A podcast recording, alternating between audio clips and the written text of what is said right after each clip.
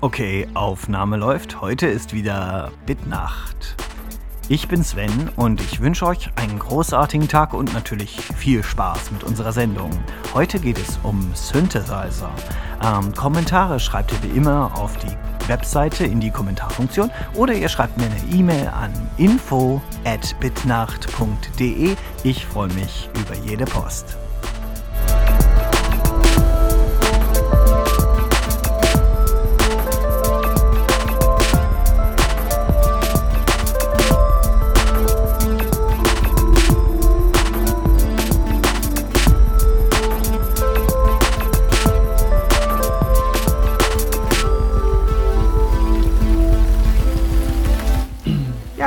Synthesizer. Der Synthesizer. Eigentlich das beste Instrument überhaupt. Jedenfalls dachte ich das, als ich jung war. Also ich habe mal überlegt, was denn überhaupt so Synthesizer sind. Und dabei ist mir eingefallen, oder ein, ja doch eingefallen, dass man ja sagen könnte, dass es Synthesizer eigentlich schon viel länger gibt, bevor es elektronische Synthesizer gab.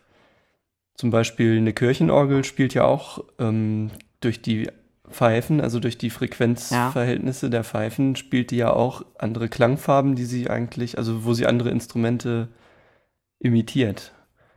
Hm, Die Register, ja.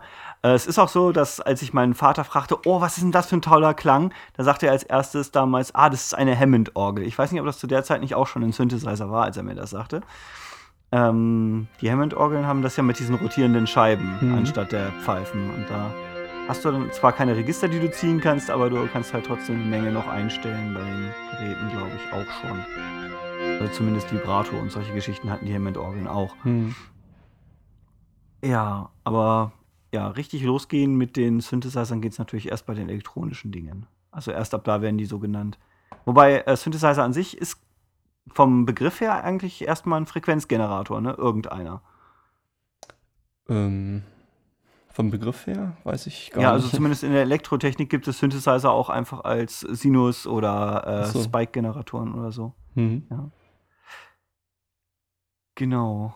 Und äh, ich glaube, ist der Moog tatsächlich der erste Synthesizer gewesen?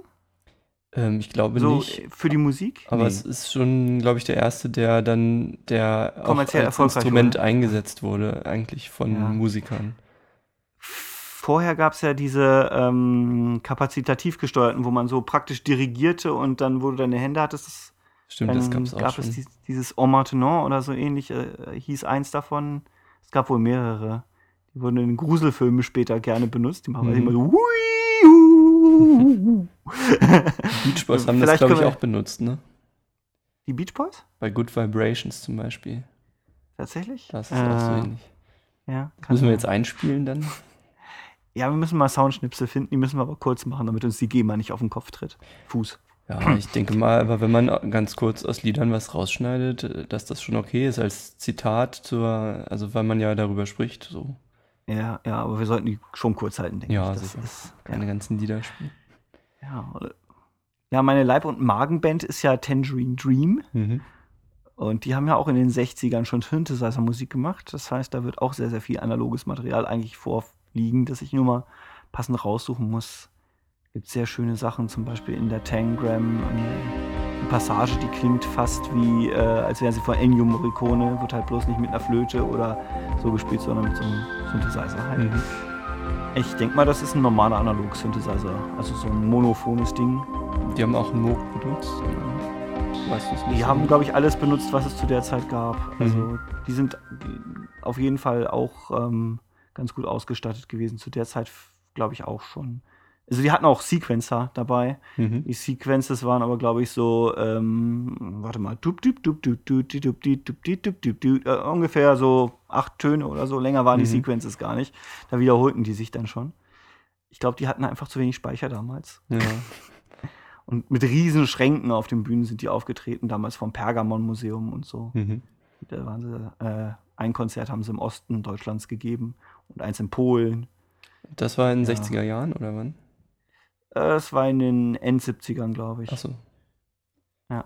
Also ich habe nämlich äh, mal geguckt in meiner Sammlung, da habe ich ähm, was gefunden, ich weiß nicht, ob dir das was sagt, Switched on Bach von Wendy Carlos.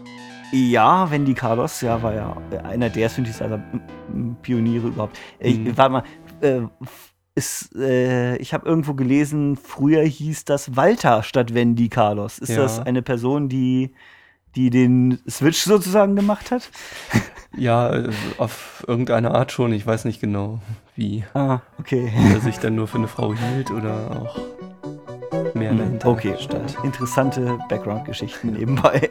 Ja, jedenfalls äh, Wendy Carlos hat ja auch die Musik zu Trauen gemacht, wenn ich mich jetzt nicht spontan irre. Ähm, das weiß ich nicht. Ich weiß nur, Das dass sicherlich sehr bekannt. er oder sie auch die Musik für Clockwork Orange gemacht hat für die Verfilmung. Ja, ja, ja. Was das ja steht in Wikipedia. Teilweise äh, klassische ähm, Sachen halt auf Synthesizern gespielt ist. Und dieses Mhm. Album Switched on Bach, das sind ja Bach-Kompositionen, ich glaube ausschließlich auf Moog-Synthesizern gespielt. Und das Mhm, ist, glaube ich, ja, von das war so ein- 1968. Genau, das Und war so ein, so ein War auch was, eine was, Pionierarbeit was den. Synthesizer da eben mit Ja. populär gemacht hat. Genau. Ja, ja. Gut, ähm, also der Moog ist eigentlich, ähm, warte, ist das auch subtraktive Synthese? Du hattest wohl äh, das letzte Mal in deiner Mail gemeint, dass du diesen Unterschied mal erklären könntest. Ja, stimmt, ich weiß gar nicht. Ja, also, ja, ähm, das ist subtraktive Synthese. Also da ist es ja so, dass man einen Oszillator hat, der mindestens eine. einen. Also in dem Fall wirklich einen, ne? Ähm, ach so, das weiß ich jetzt nicht, ob es nur einen kann auch gab mehrere haben, ja. Doch Ich mehrere. weiß nicht, also Auf jeden es Fall gab ja auch mehrere Moog-Synthesizer, es gab ja nicht nur einen, ne? Da können wir Ja. uns ja rausreden. auf jeden Fall waren die ja, glaube ich, monophon, dass man also nur einen Ton gleichzeitig Mhm. spielen konnte. Genau. Aber das Subtraktive ist eben, dass es ja die Theorie gibt oder auch die, also es ist so, dass man ähm, jede, dass man eine Rechteckschwingung durch beliebig viele übereinandergelegte Sinusschwingungen darstellen kann. Unendlich viele, ja. Unendlich eigentlich viele. theoretisch, ja, aber na, so genau ist das Ohr ja nicht.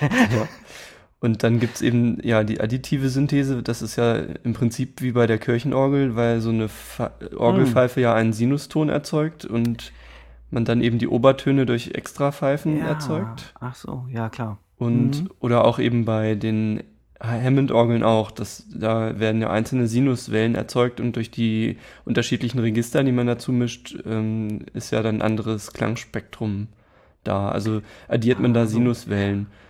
Und die Änderung bei dem Moog-Synthesizer, also bei der subtraktiven Synthese, äh, läuft dann wie? Durch Filter, oder? Ja, dass man also da die Rechteckwelle nimmt, Mhm. was ja im Prinzip aus allen möglichen übereinandergelegten Sinuswellen besteht und dann eben durch Filter was wegnimmt. Also ja, Mhm, von der, ja. vom kompletten Gut. Spektrum was wegnimmt. Genau. Hochpass, Bandpass, Tiefpass und Ja. äh, vor allen Dingen diese. ja, das andere Wichtige ist ja dann die Hüllkurve. Also es kommt ja immer darauf an, wenn man, ob man nun ein Instrument simulieren will mit dem Synthesizer oder ob man einfach guckt, was der so kann und dann ganz neue Klänge draus macht. Aber wenn man halt Mhm. Im Prinzip ein Instrument nachbauen will, muss man eben gucken, wie ist das Obertonspektrum des Instruments und dann muss man eben das Ja. entweder durch Filtern oder durch das Übereinanderlegen von den Sinuskurven so nachbauen. Ja, aber mit den Analog-Synthesizern der frühen Zeit war es, glaube ich, ein ziemlicher Akt, äh, Töne wirklich realistisch hinzukriegen. Da musste man wirklich stundenlang am Sound engineeren. ja, also es ging, glaube ich, auch einfach gar nicht mit den Möglichkeiten. Also weil das natürlich viel komplexer ist, als einfach nur so einen Tiefpassfilter irgendwie da reinzusetzen in so, ein, so eine Welle. Ja. Also irgendwie ähm, wurde wohl mal einer von den Fröses bei Tangerine Dream für seine tolle Gitarre gelobt, die er wohl irgendwie nachgemacht hat. Auf der Poland oder so war das auch. Was so äh, sozusagen der erste Sampler war, ähm, ist mir Moment, Moment. Bevor die Sampler kommen, müssen wir erstmal die FM-Synthese uns schnappen, Ich ne? weiß nicht, ob der Sampler nicht sogar, also den ich meine, ist kein wirklicher Sampler, aber mh, ist schon älter. Ich weiß nicht, von wann die FN-Synthese herrührt. Ich, Hm. ich meine jedenfalls das Mellotron. sagt euch das was? Nee. Warte, ich hab's schon mal gehört, aber es sagt mir nicht so richtig was. Erzähl mal. Also das bekannteste Stück ist sicherlich Strawberry Fields von den Beatles. Da hört man das am Anfang. Ach ja. Warte mal, das ist eigentlich ein Bandgerät, oder? Ja, es ist eine Art Bandgerät, was für jeden, für jede Taste eine Bandschleife hat, worauf man Richtig. beliebige Instrumente Ja, aufnehmen konnte. Ja. Und also Stimmt. somit funktioniert das so ähnlich wie ein Sampler, aber das Ja. Ding hatte natürlich auch gewisse Probleme mit der mit dem Bandgleichlauf und mit der Abstimmung zwischen den ganzen. Deshalb Richtig, hört sich meistens ein bisschen eierig an. Und ist auch mechanisch sehr anfällig gewesen, auf jeden Fall. FM-Synthese war das nächste, was mir genau. so vor den Augen schwebte. Da war irgendwie Yamaha ganz groß drin, mhm. ne? Habe ich auch ein paar Beispiele vom DX7 von Yamaha. Ja, eigentlich klingt ja jede, ähm, nicht die Adlib Soundkarten, weiß ich gar nicht, was für eine Art Synthese die hatten, aber jede ähm, Soundblaster oder so hat FM-Synthesen, mhm. Sounds und äh, ich glaube, jeder, der alte PC-Spiele kennt, der dem Doodle noch so einige FM-Sounds im Ohr rum, ganz abgesehen davon, dass sie in der Popmusik der 80er eigentlich auch überall vorhanden waren. Ja, also bei diesen DX7-Beispielen, die ich da habe, da sind auch so einige Klänge, die man wirklich irgendwie tausendmal gehört hat, so in den 80er Jahren in der Musik. So e Lass mich raten, eine Blechbläser-Section. Ähm, nee, da weiß ich jetzt nicht, habe ich auch nicht so reingehört, aber so, zum Beispiel so ein ganz typisches E-Piano gibt es da und so ein Bass-Sound und sowas, mhm. was man irgendwie kennt einfach. Ist nicht eigentlich ähm, das, das ähm, bei Jump, da, da, da, da, ist das nicht auch FM? Ähm, weiß ich jetzt nicht. Nee, ich glaube nicht, aber das ist, glaube ich, auch kein DX7. Nee, das äh, eine schließt das andere auch. Also ich meine, das eine hat mit dem anderen nicht zwingend nee. zu tun. Also das DX7 hat zwar nur FM-Synthese, aber deswegen ist nicht jeder FM-Synthese-Song von einem DX7. Wie FM-Synthese funktioniert, weiß ich allerdings auch nicht so genau. Eigentlich ist es, soweit ich weiß, ganz billig. Du änderst einfach bloß die Frequenz möglichst schnell während des Sounds. Mhm. Und damit hast du automatisch so ein paar äh, Obertönen-Effekte und so weiter und so ja, fort. Wir wollen ja auch nicht zu sehr ins technische Detail gehen. Wir hören ja dann, wie das klingt. Genau weiß ich es halt auch nicht. Also ich hatte einfach es irgendwo mal gesehen als Diagramm so, dann war dann eben verschiedene Abschnitte eingeteilt und in einem Abschnitt gab es halt eine höhere Frequenz, in einem anderen eine niedrigere und dadurch. Ne, ja. Gut. Nee, aber Sampling war dann irgendwie schon mehr oder weniger ein Durchbruch, ne? Und äh, ich weiß nicht, wie viel du über die Fairlight weißt oder über den Emu, der dann kurz danach kam, wenn ich mich nicht irre. Hm, nicht so viel. Also von den Fairlights gab es, glaube ich, nur so acht Stück oder vier sogar nur. Eine hat Michael Jackson, die zweite Jean-Michel Jarre. Mhm. Hans Zimmer hat eine, ja, der hat den Rainman Soundtrack komplett auf einer Fairlight gemacht, mhm. soweit ich weiß. Also das Ding heißt richtig, glaube ich, äh, Fairlight Computer Musical Instrument und war halt ein 8-Bit-Sampler. Und ähm, beim dunklen Kristall haben sie so schöne Env Environmental Sound Effects damit gemacht in einem Song. Im Hintergrund so Froschgequake, Grillengezirpe. Mhm. Und ähm, ja, äh, manche beschreiben die Sounds von der Fairlight allgemein als etwas hauchig, aber sind auf jeden Fall ähm, ja, es ist so eine ganz eigene Charakteristik irgendwie. Ich finde, die hört man raus. Obwohl, äh, ich muss sagen, dass es ähm, bei den Pet Shop Boys und bei wem war es noch? Also in einigen Popstücken habe ich es nicht bemerkt. Also es äh, gibt so ein paar Samples, die wohl relativ häufig dann recycelt wurden, mhm. die im Ursprung auch von der Fairlight kommen. Ja, und der Emu war, glaube ich, wesentlich weiter verbreitet. Ähm, Emulator One irgendwie hieß das Ding, glaube ich. Mhm. Ja. Also mit Samplern habe ich mich, das war irgendwie knapp vor meiner Zeit, dass ich selber Musik gemacht habe. Ich hatte dann eine Soundkarte, die irgendwie Speicher drauf hatte, wo man dann eigene Samples reinladen kann, äh, konnte. Eine Wavetable-Karte. Mhm. Ähm, ja. Genau. Wavetable. Also, Nein, man konnte halt auch so? eigene Samples laden damit und dann ja. auch sich Sounds programmieren. Also es war ja nicht nur das Absp dass man damit ähm, wieder was abspielen konnte, was man aufgenommen hat, sondern die hatten ja auch noch dann große Klangbearbeitungsmöglichkeiten, auch durch Filter und sowas, ne? Ja, man konnte eigentlich alles im Vorhinein berechnen und dann später irgendwann mal abspielen, wenn man fertig war mit dem Berechnen. Da die mhm. Rechner damals noch nicht so schnell waren, war echtzeitmäßig bei Sampler natürlich nicht viel Bearbeitung drin sondern es war alles vorberechnet und dementsprechend mit den niedrigen Speicherzahlen war das auch begrenzt. Also du hast im normalen Fall einfach nur von den Samples, die du gemacht hast, Geschwindigkeiten geändert, Hall dazugefügt, aber äh, recht viel mehr war es dann aber auch nicht. Ähm, ja, deswegen hatten die halt häufig nur so Marimbaphon oder, oder so, so, so, ja, eher perkussive Instrumente als die langen, weil ähm, wenn du einen langlaufenden Sampleton haben willst, musst du halt einen Loop-Point haben, mhm. wo er wieder an den Anfangspunkt geht, oder du musst eine sehr, sehr lange Aufnahme des Sounds haben. Ja. Und das war speichermäßig echt ein Problem. Ja, bei zu kurzen Loops hört man es dann. Ja, ja. Oder bei schlecht geschnittenen Loops. Ja.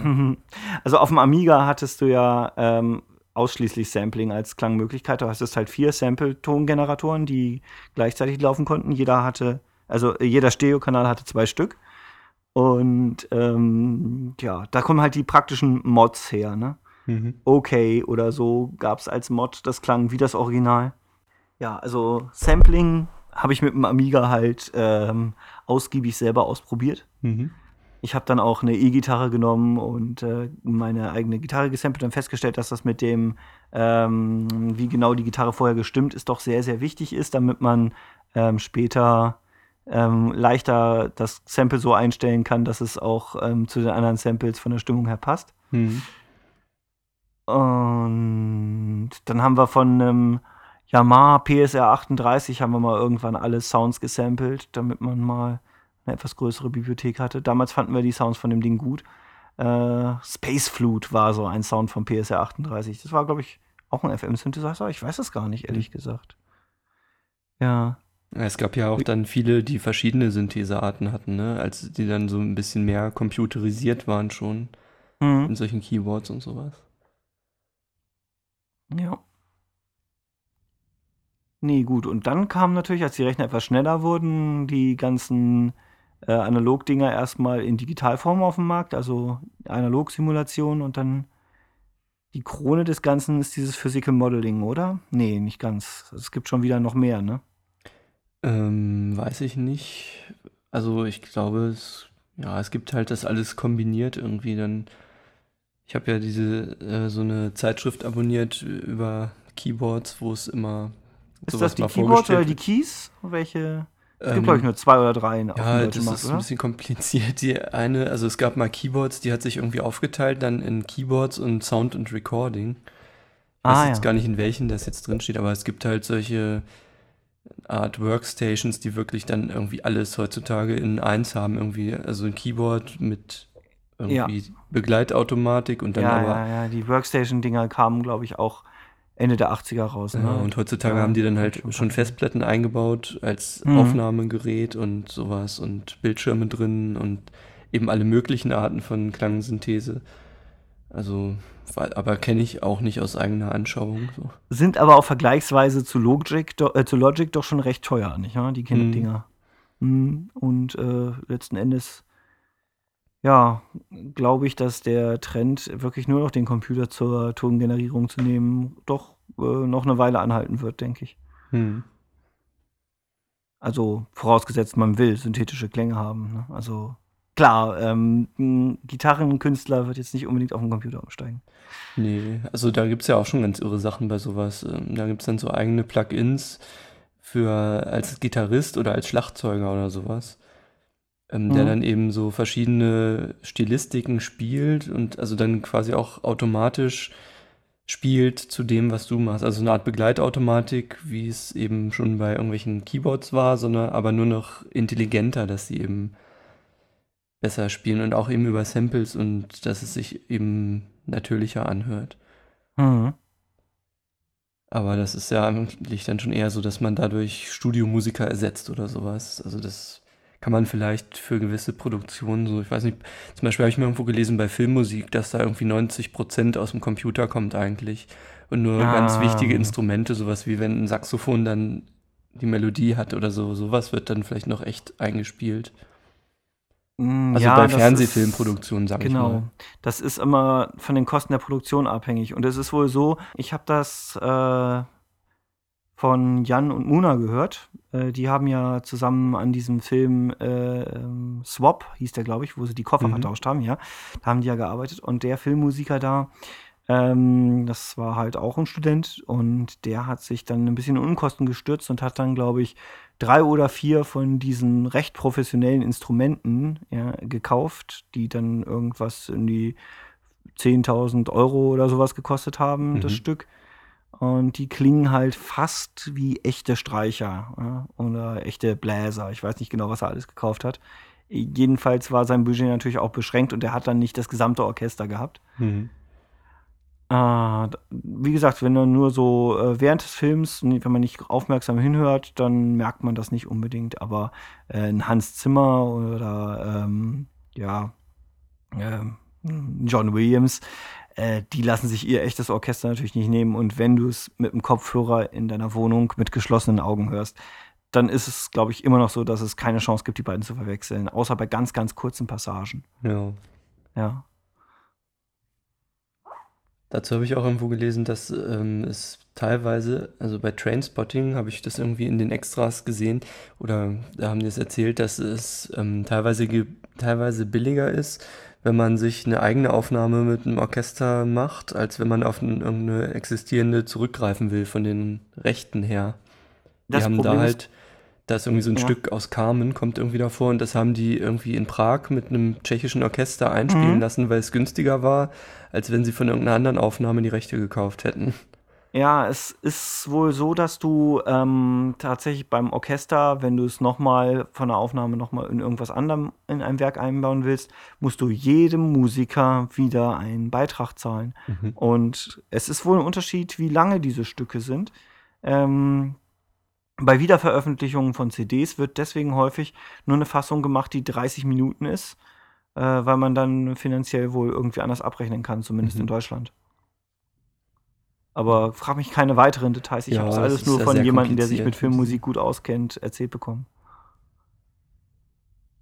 Grüße an Tobi übrigens an dieser Stelle, auch äh, wenn man da keinen Kontakt mehr ja, hat. Ja, ich habe ja noch da eine Demonstration des Sculpture Synthesizers aus Logic Pro vorbereitet oh ja, die könnten wir jetzt eigentlich einfach einspielen. mal einspielen. Der Synthesizer Sculpture ist ein Modeling-Synthesizer. Das heißt, er versucht nicht direkt auf die Wellenform Einfluss zu nehmen, zum Beispiel indem er eine Rechteckwelle nimmt und darauf verschiedene Filter anwendet, sondern es wird mehr ein Instrument simuliert, für das man verschiedene Eigenschaften einstellen kann. Das Ganze basiert auf der Simulation eines schwingenden Stabes oder einer Seite.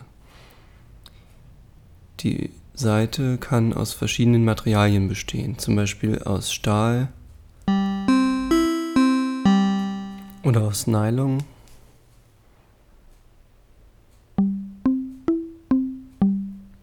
Oder Holz.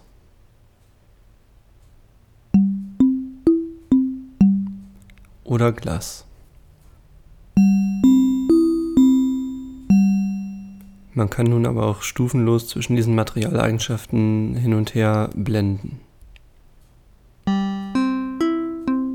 Jetzt geht es zum Beispiel Richtung Nylon,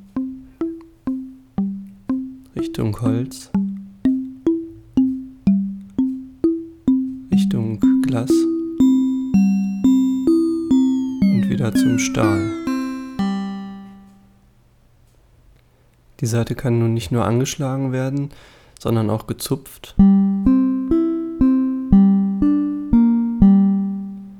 Oder mit einem Bogen gestrichen.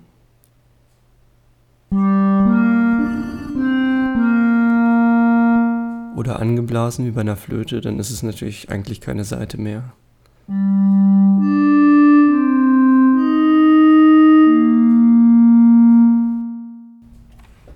Man kann weiter einstellen, wo die Seite angeschlagen wird, in welcher Position?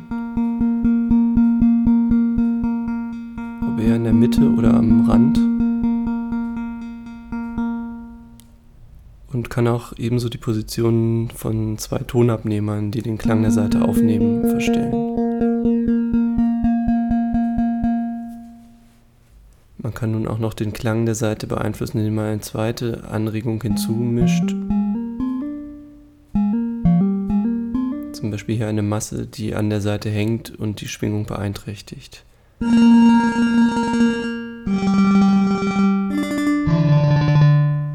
Hier ein schwingendes Objekt, was an der Seite hängt und darauf herumhüpft, wenn sie angeschlagen wird. Die weitere Klangformung geschieht dann durch den sogenannten Body Equalizer, der die Resonanzeigenschaften eines Instrumentenkörpers auf den Klang überträgt, zum Beispiel eine Westerngitarre.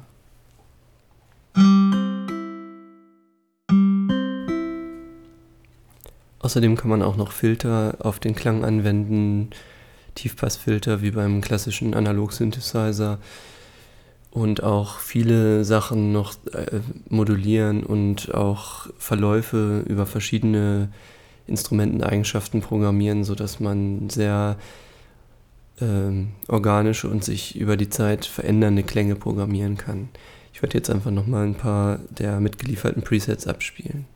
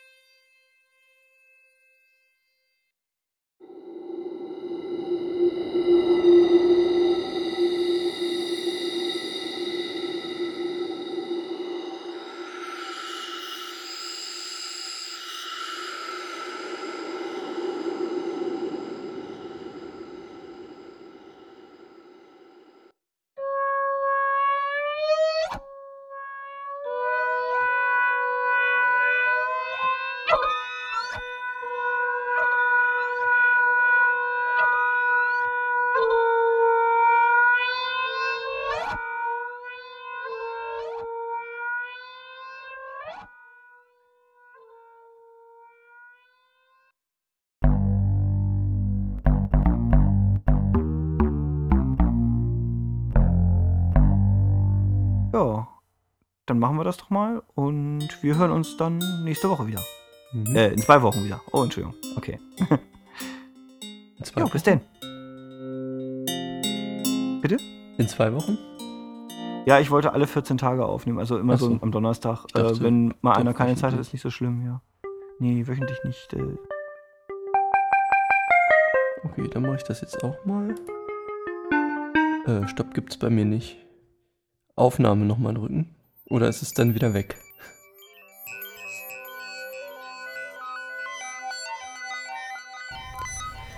Sculpture ist ein sehr vielseitiger Synthesizer, der durch die Instrumentensimulation gerade in Grenzbereichen von Klängen zu interessanten Ergebnissen kommt und sich und dadurch organischer klingt und sich von anderen Synthesizern abhebt.